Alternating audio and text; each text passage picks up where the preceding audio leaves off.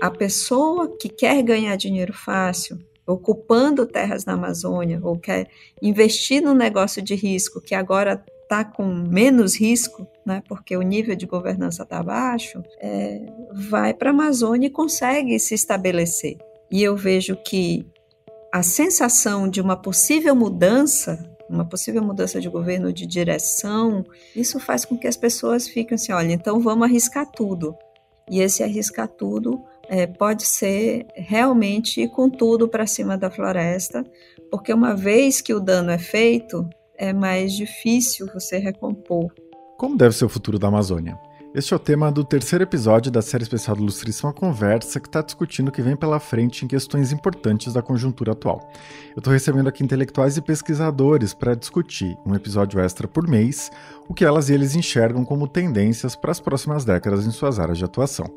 As conversas com autores de livros de não ficção continuam a ser publicadas normalmente a cada 15 dias. Nossa convidada de hoje, Anne Alencar, é geógrafa pela Universidade Federal do Pará e doutora em recursos florestais e conservação pela Universidade da Flórida. Ela é diretora de ciência do IPAM, o Instituto de Pesquisa Ambiental da Amazônia, uma das mais importantes pesquisadoras da ocorrência de queimadas na região e coordenadora do MAP Biomas Fogo, plataforma que monitora os impactos do fogo no território nacional. Na nossa conversa, gravada da Califórnia, onde ela participava de um congresso, ela ressalta que o desmatamento impulsionado pelo crime organizado vem se aproximando cada vez mais do coração da Amazônia pelos eixos das BRs 163 e 319. A Anne também diz que a possibilidade de Bolsonaro perder as eleições e um novo governo voltar a coibir a destruição da floresta pode estar levando especuladores de terras públicas, garimpeiros e madeireiros a partirem para tudo ou nada. Para ela, um eventual novo presidente deve promover um choque de governança logo de imediato, retirando invasores de terras públicas e dando um sinal de que a grilagem não vai mais ser tolerada.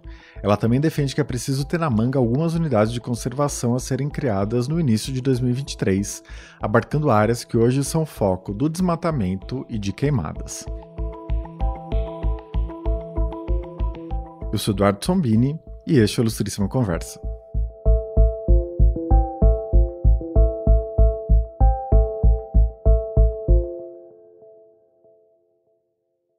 Ani, seja muito bem-vindo ao Ilustríssima Conversa. É um prazer ter você aqui. É um prazer estar aqui com você, Eduardo.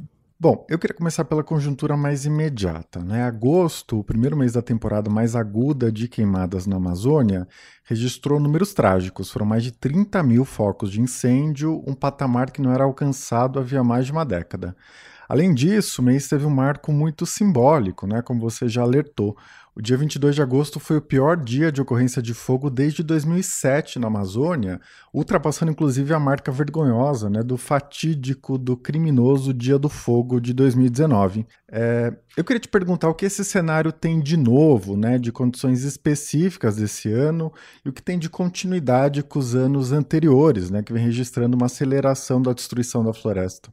Esse ano é um ano muito interessante no que diz respeito à distribuição, é, ao período de, de queimadas na Amazônia, porque é, as queimadas elas começaram tarde e esse é o segundo ano que é um ano em que a gente está sobre o efeito do Laninha, que normalmente traz umidade para a Amazônia. Então, nesses anos de laninha, a gente espera ter menos fogo porque as condições climáticas estão mais úmidas, é, na época chuvosa é, da região, né? É, tem, isso tem um impacto sobre o, o, período seco e sobre a estação é, de queimadas. Mas não foi isso que a gente viu esse ano. Agosto começou, as queimadas ainda estavam num número menor do que o normal, mas a partir do dia 15 de agosto, as coisas explodiram, assim, e chegando até um pico né, de, de focos de calor que representam as queimadas no dia 22, sendo até, batendo até um recorde, né, que é o, foi o recorde do, do Dia do Fogo, e chamando a atenção para o problema. De, de fato, no final de agosto, agosto fechou um mês com um número é, de, de focos de calor muito superior ao que tinha sido visto desde 2010, com dias que bateram recordes de, de focos de calor desde 2007. E esse padrão continuou no início de setembro. Então, nós tivemos a Semana da Pátria com o maior número de focos de calor desde 2007 também. E 2007 era um ano de seca muito extrema. Então, é, eu acho muito importante a gente frisar isso, porque sim, todo ano tem seca na Amazônia, todo ano tem fogo na Amazônia. Só que o que a gente está vivendo esse ano, que é um ano que naturalmente ele está sendo um pouco mais úmido, é que a gente está vendo muita atividade de fogo. E a atividade de fogo na Amazônia, ela está super relacionada com o desmatamento. O que nós temos visto nos últimos três ou quatro anos é um aumento nas taxas de desmatamento. Esse aumento ele tem elevado uh, o desmatamento a um novo patamar, mais de 10 mil quilômetros quadrados. E isso resulta em mais fogo, porque o fogo, né, o uso do fogo, ele está relacionado diretamente ao desmatamento, ou seja, diretamente àquela, àquela derrubada da floresta e queima dessa área derrubada, e também ao manejo de pastagem, que é o principal uso da terra quando uma floresta é derrubada. Então, essa relação é direta e indireta ao mesmo tempo. Então, tendo mais desmatamento, a gente vai ter mais fogo. Sim, com certeza. Você ressaltou agora essa relação desmatamento-fogo, né? Eu queria te perguntar se existe alguma indicação de que as expectativas de mudança de governo possam estar tá influenciando esse comportamento, né? Porque é possível que esse seja o último agosto, o último setembro do governo Bolsonaro, né? É, e os próprios madeireiros, desmatadores, grilheiros é, especulam sobre o que vai acontecer e agem de acordo com as perspectivas dos próximos meses e dos próximos anos. É, esse raciocínio faz sentido? Você acha que a perspectiva de uma mudança de governo, não é, com maior fiscalização, etc., leva a uma espécie de sensação de fim de festa entre quem promove a destruição da floresta, de fazer o que é possível antes do governo Bolsonaro acabar?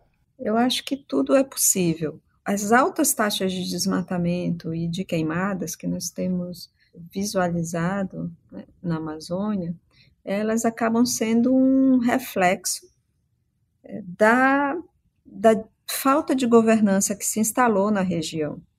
Ou até, melhor falando, né, num tipo de poder paralelo está sendo dominado pelo crime organizado. O crime organizado que especula com terras, o crime organizado que está ligado aos garimpos ilegais, o crime organizado que está ligado à exploração madeireira ilegal, o crime organizado que está ligado à pesca ilegal. E esse crime organizado, esse poder paralelo, ele está tomando a frente e está sendo o maior impulsionador do desmatamento na região. Isso fica muito claro quando nós olhamos para os números de desmatamento. Se nós pegarmos tudo que foi desmatado na Amazônia é, nos últimos anos, grande parte, por exemplo, no ano passado, pelo menos mais da metade, ou 51% do que foi desmatado, foi desmatado em terras públicas.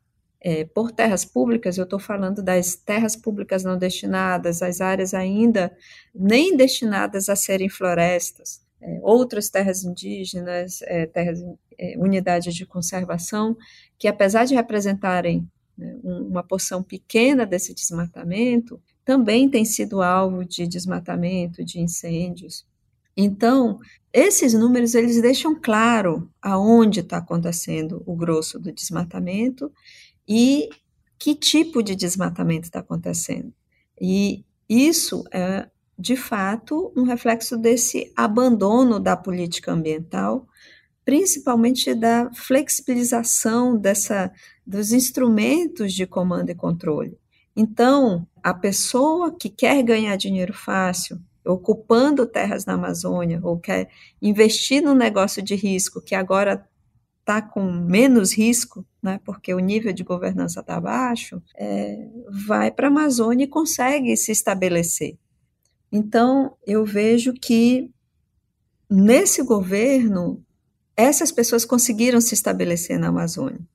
E eu vejo que a sensação de uma possível mudança, uma possível mudança de governo de direção, um provável fortalecimento das agências de comando e controle, né, dos mecanismos de, de criminalização, né, de punição pelo crime ambiental, isso faz com que as pessoas fiquem assim, olha, então vamos arriscar tudo. E esse arriscar tudo é, pode ser realmente ir com tudo para cima da floresta, porque uma vez que o dano é feito, é mais difícil você recompor né, isso e, e enfim, né? Então eu acho que, que essa questão que você coloca, né, que é uma questão de que, que as pessoas estão indo para o tudo ou nada e por isso que nesse ano, que mesmo um ano um pouco mais úmido, a gente está tendo mais fogo, porque a gente teve mais desmatamento, e isso pode ser um reflexo dessa sensação de não saber o que vai ser o amanhã, de sensação de fim de festa, então vamos. Pode ser que isso seja um elemento, sim. Um outro ponto é que normalmente em anos é, de eleição esse padrão ele acontece, o desmatamento ele aumenta, porque tem um efeito que é um efeito do foco. Os governos, quando, quando estão em períodos de eleição, eles estão focados em, na reeleição ou na eleição né, é, de novos candidatos, e isso acaba desviando o foco de é, medidas como de comando e controle, que para alguns são medidas impopulares além de tudo, de todo o resto é, que está no pacote, que significa também investimento de recursos, né? Então, a, o direcionamento dos investimentos não vão ser para coibir o desmatamento ilegal, por exemplo. Então, eu acho que tem as duas coisas aí juntas, né? e essas duas coisas elas conversam. Bom, a gente está falando aqui de Amazônia no singular, né, no plano mais geral, mas o bioma tem uma dimensão continental e uma diferenciação regional muito complexa. É, quando a gente fala de destruição da floresta, a imagem que costuma vir à mente é o arco do desmatamento, né?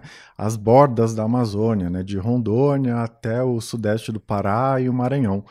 É, esse padrão ainda explica o fenômeno que a gente está diante, ou hoje predomina um cenário mais disseminado, mais interiorizado de desmatamento e de queimadas na Amazônia? É, o desmatamento e as queimadas, eles estão seguindo um fluxo para o coração da Amazônia. Então, que antes, na final da década de 90, início da década de 2000, né, se formava claramente um arco de desmatamento pegando o sudeste paraense, é, centro-norte do, do Mato Grosso, sul de Rondônia, um pouquinho para o Acre, agora está se movimentando e seguindo e perfurando esse arco, né, como se fossem duas flechas, nós temos aí a região da BR-163, né, no sudoeste do Pará, e Terra do Meio, e uma outra região que é a BR-319, que liga ali Porto Velho a Manaus, que é, fornecem aí esse caminho para essa nova fronteira do desmatamento que está muito é, aquecida. E são nessas áreas onde tem grandes áreas de, de florestas públicas não destinadas, que estão, têm sido alvos constantes de ocupação ilegal e especulação de terras. Em uma entrevista, você contou que trabalhou no plano de desenvolvimento do entorno da BR-163 e com as unidades de conservação da Terra do Meio, no Pará, né, que você acabou de citar, e que esses trabalhos são dois pontos altos da sua carreira. É, hoje, essas duas áreas voltam aos holofotes, né, com o projeto de asfaltamento da BR-163 é, e todas as pressões de ocupação da terra do meio, né? essa concentração do desmatamento das queimadas nessas duas áreas. É, como é para você olhar para essas duas regiões hoje, né? levando em conta esse seu trabalho anterior? Né? É, que impressão você tem quando você se dá conta do que está acontecendo nessas áreas? É, é, de fato, esse trabalho que nós fizemos, é um trabalho multi-institucional, e que eu tive a oportunidade de participar, de discutir um, um, uma nova forma de ocupar a Amazônia, né, uma forma baseada no planejamento de infraestrutura, na criação de unidades de conservação, como forma de, de ordenar o território. Ele foi muito exitoso é, na época, ajudou a reduzir o desmatamento, aquela taxa que a gente chegou de 2005 a 2012, né, de uma redução de mais de 80%, foi porque grandes ações foram tomadas nessa, numa de, nessa região que é, naquela época já vinha se consolidando como uma das principais regiões de é, foco, né, onde o desmatamento estava é, muito acelerado. Entretanto, hoje ela volta, né, essa região ela voltou a, a se aquecer, e justamente porque o instrumento de tirar terras do mercado, que foi utilizado naquela época, que era criação de unidades de conservação, criação de terras indígenas, né, ou demarcação de terras indígenas, ele ficou sem efeito, de uma certa maneira, ou pelo menos no inconsciente das pessoas ele está sem efeito. Então, por algum motivo, as pessoas entenderam que essas categorias né, fundiárias, essa, elas não têm mais efeito para tirar a terra do mercado. E, e, quando eu falo que a especulação de terras é o grande vetor do desmatamento na Amazônia, porque as pessoas falam que é a pecuária, né? A pecuária é utilizada pelos grileiros para ocupar é, essas terras é, de forma a dizer que tem alguém ali, né? Aquela terra tem algum dono, mas não é de fato para realizar a atividade é, pecuária. Existem muitos pecuaristas na Amazônia que estão fazendo a coisa certa, né, direita, mas isso não é a grande maioria do que realmente está acontecendo na fronteira da Amazônia. Hoje, de fato, o grande vetor do desmatamento na região é a especulação de terras, é a especulação imobiliária, são pessoas olhando para a terra e vendo a terra como um negócio de baixo risco. E estão ocupando ilegalmente essas, essas áreas, é, convertendo essas áreas em pastos muito ineficientes para que é, consigam ganhar dinheiro depois. Além do que, estão vendendo a madeira antes, né? É, de forma ilegal. Então, é, é isso que está acontecendo. Então, o que, que é, me traz essa história da BR-63? é que todo o esforço de ordenamento territorial que foi feito, criando unidades de conservação, tirando as terras do mercado, quando você cria uma unidade de conservação, você está dizendo assim: olha, não adianta você ocupar essa área que você não vai conseguir vender. E isso acaba desestimulando esse mercado de terra. Só que hoje, por algum motivo, as pessoas entendem que isso não é mais verdade. Apesar de ser, você vai ter dificuldade de vender terras dentro de unidade de conservação, a não ser que o Congresso comece a mudar as áreas de unidade de conservação. Então, acho que na mente dessas pessoas, talvez está implícito que um, o Congresso né, vai começar a reduzir as áreas de unidade de conservação. Então, além de não criar, vai reduzir. E aí, por isso, as pessoas vão invadir. Então, é necessário e fundamental que a primeira coisa que seja feita né, no próximo governo é que, de fato, a integridade das áreas protegidas na Amazônia seja garantida, para que esse tipo de política volte a ser um tipo de política que, de fato, vai garantir é, que essas terras não vão entrar no mercado ilegal de terras. Isso que você diz é muito importante, né? Você traz à tona a questão fundiária, esse nó fundiário do Brasil, é, toda a questão do roubo de terras públicas, né? Da apropriação ilegal de recursos de todos nós, né? É, que parece que tem um papel secundário nessa discussão. É, isso que você diz me fez lembrar de algumas iniciativas recentes, né? É, como a extinção de unidades de conservação em Rondônia, alguns anos, se não me falha a memória, é, e outras né, que apontam para essa tendência de congelar a criação de novas unidades e aumentar a permissividade nas unidades de conservação existentes. É, também a política deliberada do governo federal de não demarcar nenhum centímetro de terra indígena. Né? É, o Bolsonaro é o primeiro presidente desde a redemocratização a não fazer nenhuma demarcação, não é, como ele havia prometido na campanha de 2018. Enfim, você fala de garantir a integridade das terras públicas e das unidades de conservação na Amazônia. É, que tipo de medida você acha necessária, né, do ponto de vista fundiário, para mudar esse cenário? Eu acho que a primeira coisa, é, de fato, é olhar onde estão as áreas de foco em que essas, essas unidades de conservação estão sendo amplamente atacadas e realmente tirar as pessoas de lá. Né? Eu acho que isso vai ser um, ter um, um resultado educativo. Então, acho que essa é a primeira coisa. A segunda coisa é já ter na manga algumas áreas para serem criadas. Porque mudar esse, esse discurso que nada vai ser mais criado. É importante as pessoas entenderem que eh, as unidades de conservação, elas têm um papel prestação de serviços ecossistêmicos, elas têm um papel de prestação de serviços econômicos e sociais para as comunidades que vivem nessas áreas, né? e elas podem ser um mecanismo econômico também para os municípios que necessitam muito de recursos através de todo esse mercado que está se estabelecendo, que é o mercado de carbono, por exemplo, através de iniciativas como por exemplo, ICMS verde, né, ICMS ecológico, então tem é, formas. Então, eu, eu acho que duas coisas precisam ser feitas logo de imediato. A primeira é, de fato, você identificar algumas áreas que estão muito quentes ali, dentro, unidades de conservação que estão é, sendo muito afetadas, é, e fazer um choque de governança nessas áreas. E a segunda coisa é já estabelecer áreas estratégicas para serem criadas em algum, algumas regiões que eh, podem ser vítimas, né, ou, ou, já estarem na mira né, dos grileiros, e já dando um sinal de que não, não é, não é bem assim, não vai ser assim.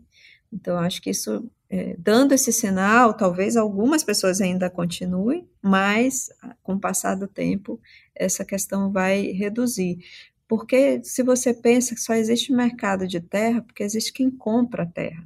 Aí tem que fazer toda essa investigação aí, né, de quem está comprando terra e quem, quais são os grupos, né, que pensam em ganhar dinheiro no futuro com esse tipo de negócio. Então, eu acho que a primeira coisa a debelar é realmente essa questão do mercado ilegal de terras. A gente volta já. Anne, a gente não sabe o que vai acontecer, né? É uma pena que a gente esteja gravando meio no escuro, às vésperas do primeiro turno das eleições, que acontece nesse domingo.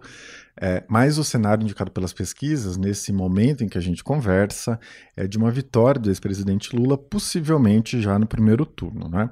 É, o Lula vem se aproximando de líderes ambientalistas indígenas, né? houve adesão à campanha dele pela Marina Silva, né? um gesto muito emblemático por ela ter sido a ministra do Meio Ambiente que comandou o programa que reduziu drasticamente o desmatamento na Amazônia. Mas, por outro lado, como você já ressaltou, o crime organizado está muito disseminado, muito empoderado, e o agronegócio tem uma musculatura política enorme, né? uma bancada no Congresso muito atuante, etc. É, como a gente pode pensar nesse cenário em avançar essa agenda de preservação da Amazônia e implementar essas medidas que você citou aqui, não é? Porque é difícil de imaginar que elas possam ser colocadas em prática sem resistências, né? Eu acho que isso que você traz é um ponto muito chave. O Lula presidente Lula, quando ele teve, durante seu primeiro mandato, a gente tinha a segunda maior taxa de desmatamento registrada. E, de fato, com o trabalho da, da Marina Silva como ministra do Meio Ambiente, foi possível reduzir essa taxa, enfim, de uma forma muito rápida e co como a gente nunca esperaria que pudesse acontecer. E isso aconteceu no momento também onde é, o agronegócio estava bem pujante, né? É, bem forte. Exportação de soja estava super bem, né? produção de carne também. Então, hoje nós temos um, um cenário um pouco diferente. Né? Como o crime organizado ele está muito enraizado e, e ele conseguiu se estabelecer na região, na fronteira da região, vai ser um pouco mais difícil fazer isso num Brasil que está com falta de recursos para investir nas diversas questões que tem que investir, né, que o meio ambiente é, é uma delas, e com as uh, instituições enfraquecidas e com as pessoas do meio rural. Assim, eu não gosto muito de falar de agronegócio, porque o agronegócio é, ele é diverso. A gente está falando aqui dos grandes é, grupos que produzem soja, produzem carne, e que vendem para fora do país, ou a gente está falando do médio e alguns grandes produtores é, rurais da Amazônia que às vezes não têm é, um negócio tão eficiente, né? De quem a gente está falando quando a gente fala de agronegócio? Né? Então, o que, o, que eu, o que eu acho é que hoje, para o agronegócio, o grande agronegócio brasileiro, ter um Brasil que não segue não tem governança ambiental, é, acaba sendo um tiro no pé para o grande agronegócio brasileiro.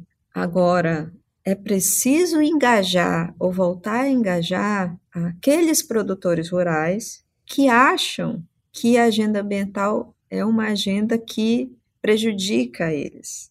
Então, além de todo o fortalecimento do comando e controle que tem que acontecer para deixar muito claro que existem regras para a Amazônia, precisa haver um incentivo a boas práticas, precisa haver um reconhecimento do setor rural brasileiro, né, da Amazônia, enfim, que existem caminhos para eles avançarem, produzirem melhor, mas com agenda ambiental atrelada.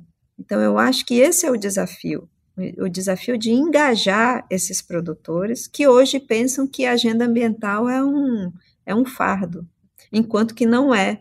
A agenda ambiental pode ser o passaporte para um futuro diferente né, para esses produtores e para o, agronegócio brasileiro.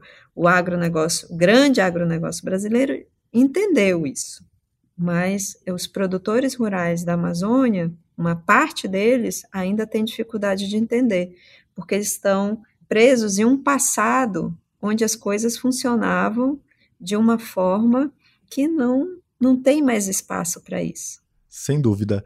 Anne, eu queria te fazer uma pergunta sobre aquele debate sobre a savanização da Amazônia, não é? O professor Carlos Nobre vem alertando há muito tempo que a Amazônia vai chegar a um ponto de não retorno, não é? com o ritmo de destruição que a gente tem visto. É, nas suas pesquisas, você tem mostrado um aumento considerável da área queimada na Amazônia nas últimas décadas, mas também da frequência das queimadas no bioma, não é? Nesse sentido, a derrubada da floresta mudaria a dinâmica climática, né? e mesmo que as áreas desmatadas possam se recuperar, elas seriam mais parecidas com o cerrado que com a floresta tropical que a gente conhece hoje. É, em que ponto você considera que a gente está? o Brasil ainda tem tempo de reverter esse processo, né? E mesmo que a gente consiga reverter, que tipo de herança esse acúmulo de desmatamento e degradação da floresta vai deixar a curto e médio prazo? Essa é uma grande pergunta científica. Na realidade, a, é, a ciência ainda não tem essa resposta de que ponto nós estamos nessa curva. Né? Se a gente está num pêndulo indo mais para um lado de que, olha, não tem retorno, ou se a gente está oscilando entre um lado e outro, é, a gente não tem resposta, a gente só sabe de algumas coisas. Né? A gente sabe que se não existisse atividade humana na Amazônia e é, só houvesse as mudanças climáticas, seria mais difícil atingir um ponto de não retorno porque provavelmente a gente teria menos fogo na paisagem. O principal distúrbio seria é, seriam as secas severas ou as, as enchentes, né, ou a oscilação entre um e outro. É, então, esse seria o principal distúrbio à vegetação nativa. Entretanto, nós temos né, a Amazônia muito ocupada e é ocupada pelas bordas, e como eu falei, agora a gente está a atividade humana está entrando como duas flechas, assim, é, com força, é, nesse arco aí que foi estabelecido desde a década de 80, 90.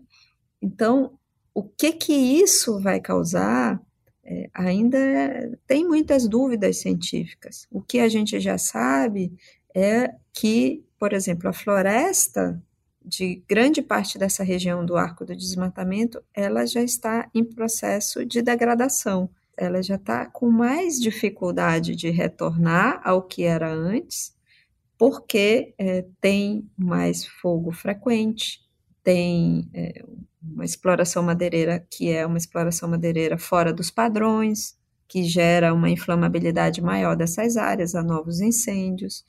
Então, o fogo, de fato, ele pode é, ser o elemento chave para fazer com que as florestas tenham mais dificuldade de retornar ao que eram. E quando eu estou falando disso, eu estou falando de um ecossistema, que é a floresta tropical úmida da Amazônia, em que o fogo é um evento natural, é um evento muito raro. Então, quando uma floresta ela é impactada pela seca, uma seca severa, que a gente está vendo com mais frequência agora, e que tem um, um fogo, uma fonte de ignição gerada pelo, por uma pessoa entrando nessa floresta, essa floresta ela está impactada pelos próximos, pelo menos 10 anos, ela vai estar tá emitindo mais do que absorvendo. E ela não vai conseguir voltar para o status natural dela de 10 anos atrás porque as árvores grandes, elas vão morrer. E elas vão morrer porque elas não têm a estrutura, né? Ela não, não tem a, ca a casca dessas árvores, é uma casca fina.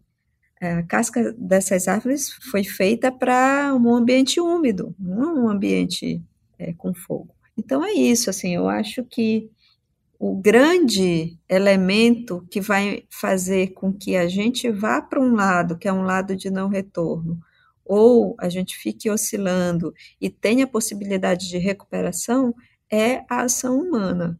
Né? E tem alguns lugares da Amazônia onde a gente já vê florestas que, é, de tanto distúrbio, tem uma dificuldade de recuperação gigante e o tipo de vegetação que consegue retornar é um tipo de vegetação que é tolerante ao distúrbio. Então, se você tem uma área que ela é submetida ao fogo a cada cinco anos, a, o tipo de vegetação que vai prevalecer ali são aquelas, é, é, aquele tipo de vegetação que é resistente ao fogo, que não vai morrer quando o fogo ocorre. Né? Então, é isso. E é isso que as pessoas falam, né, chamam de savanização. Eu não gosto de usar esse nome porque é, as savanas, elas são ambientes ricos né? É, ricos em diversidade, elas são ambientes tolerantes ao fogo, e o que a gente está falando é uma coisa diferente, a gente está falando de empobrecimento de hábitat.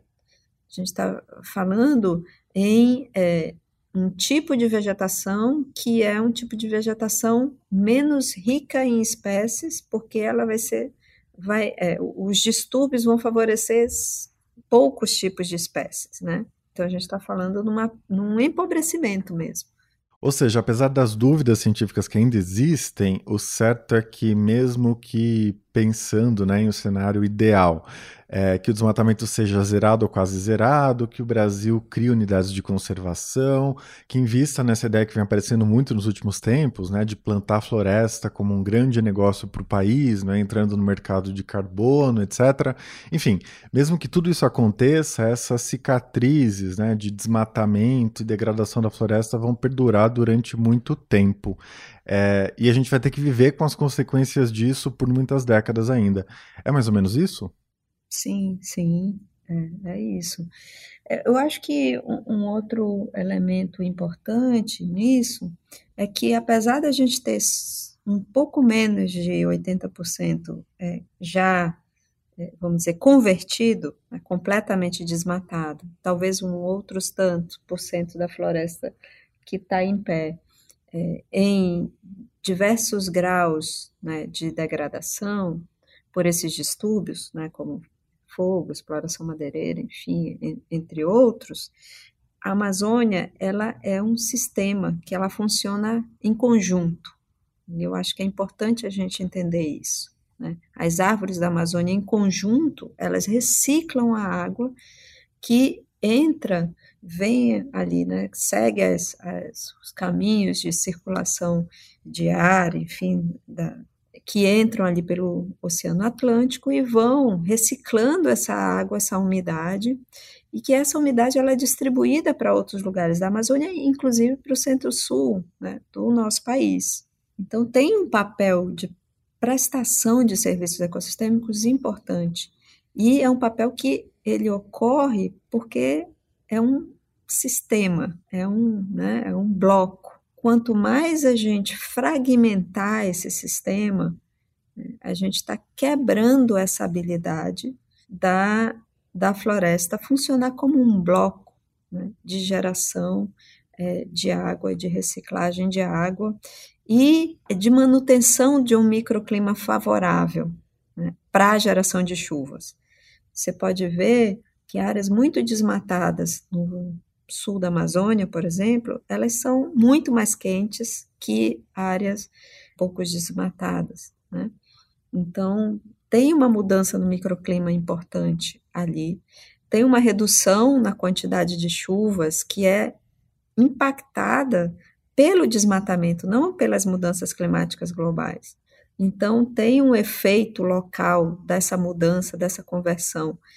Então, é isso. Eu acho que a gente tem que pesar muito na balança o que, que é mais importante. Se é mais importante a gente ocupar bem as áreas que a gente já desmatou, de uma forma é, mais é, harmoniosa, né, mais eficiente, é, que pode dar muito retorno, né, precisa de investimento para isso também, né, ou se a gente quer é, ocupar ou desmatar, né, ocupar de forma desordenada, é, sendo que é, muita coisa que, inclusive coisas que a gente até desconhece do ponto de vista da biodiversidade, que podem ter um efeito econômico também, né, para o futuro do, do país aí, então, é, joga, basicamente queimar essa, essas oportunidades futuras que a gente nem conhece.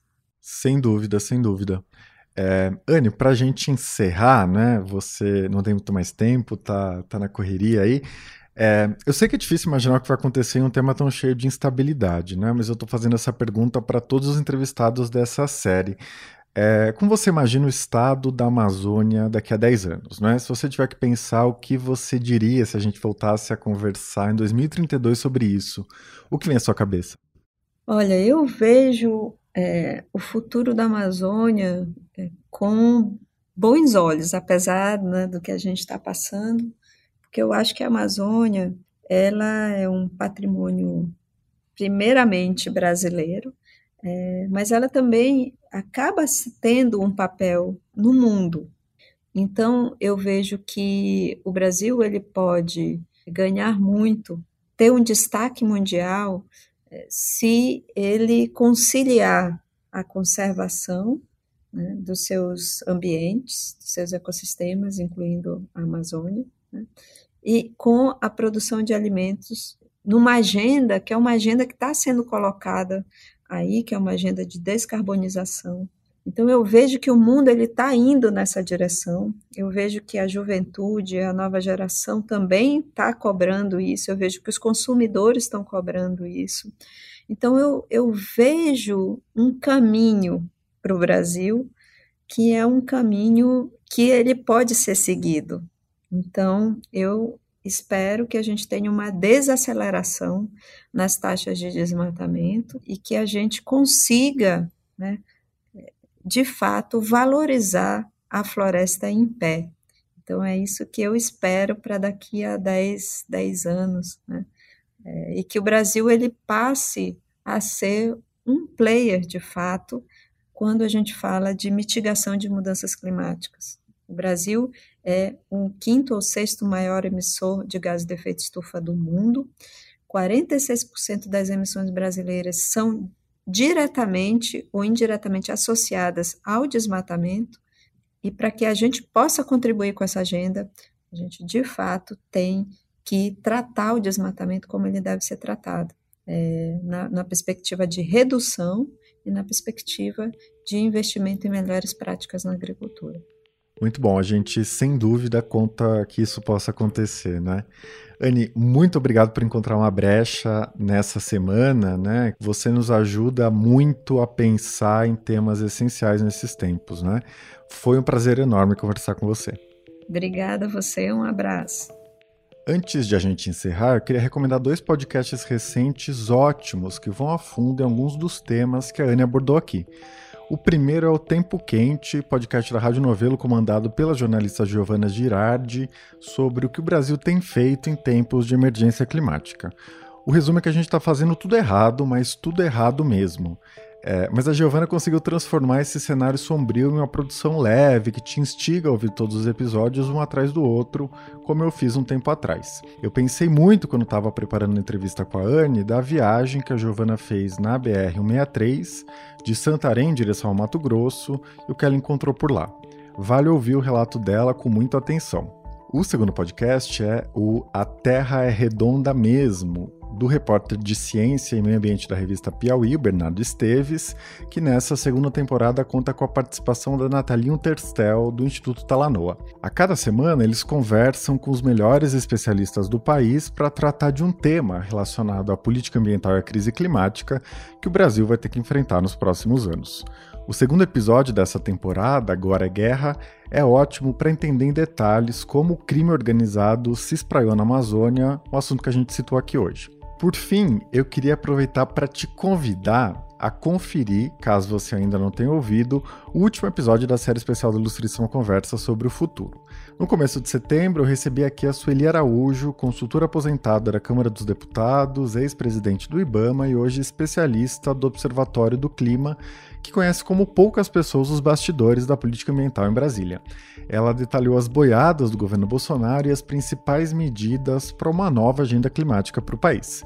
Esse episódio foi pensado junto com a conversa de hoje com a Anne e tem tudo a ver um com o outro. Eu vou deixar o link aqui na descrição, mas você também encontra o episódio no site da Folha em todos os tocadores. Este foi a Ilustríssima Conversa. Eu sou Eduardo Sombini e a edição de som foi feita pelo Rafael Conkle. Se você tiver comentários, críticas ou sugestões, fica à vontade para me escrever. Pode ser pelo Twitter ou pelo Instagram, ou pelo meu e-mail, que é o eduardo.sombini.grupofolha.com.br. A gente se vê na semana que vem com o um episódio regular do Ilustríssima Conversa. Até lá!